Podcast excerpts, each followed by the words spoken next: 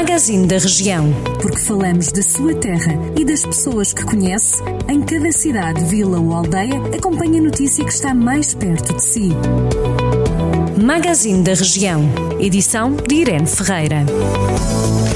No magazine desta segunda-feira em destaque e a pensar num arranque de ano letivo em segurança, a autarquia de Armamar distribuiu pelos estabelecimentos de ensino cerca de 2.400 máscaras de proteção individual. Para além das máscaras, a Câmara adquiriu também tapetes específicos para desinfecção dos pés, equipamentos para purificação do ar, termómetros digitais, entre outros materiais. A Câmara Municipal de Carregal do Sal aposta numa menor utilização de papéis. O projeto está a ser implementado inicialmente na área do urbanismo através da plataforma de No Paper. A medida está associada aos serviços online e também de atendimento no balcão multisserviços.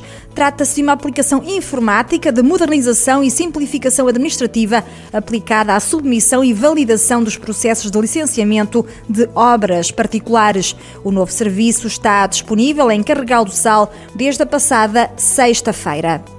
O município de Viseu anunciou que vai reforçar a rede de carregamento de veículos elétricos, com principal enfoque na rapidez do carregamento a realizar através da MobiE. A cidade de Viseu possui atualmente 10 carregadores de uso público.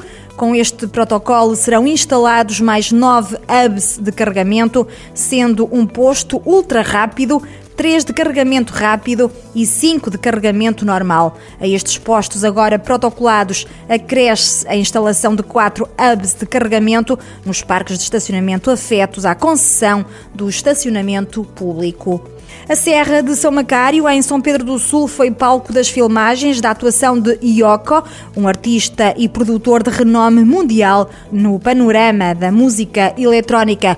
O DJ Ioko foi um dos artistas convidados para o festival virtual Abacadabra, o único a transmitir desde Portugal, ao lado de nomes como Snoop Dogg, Diplo, Paris Hilton, entre outros, e cujo objetivo do festival passa pela angariação de fundos para a luta contra contra o plástico nos oceanos.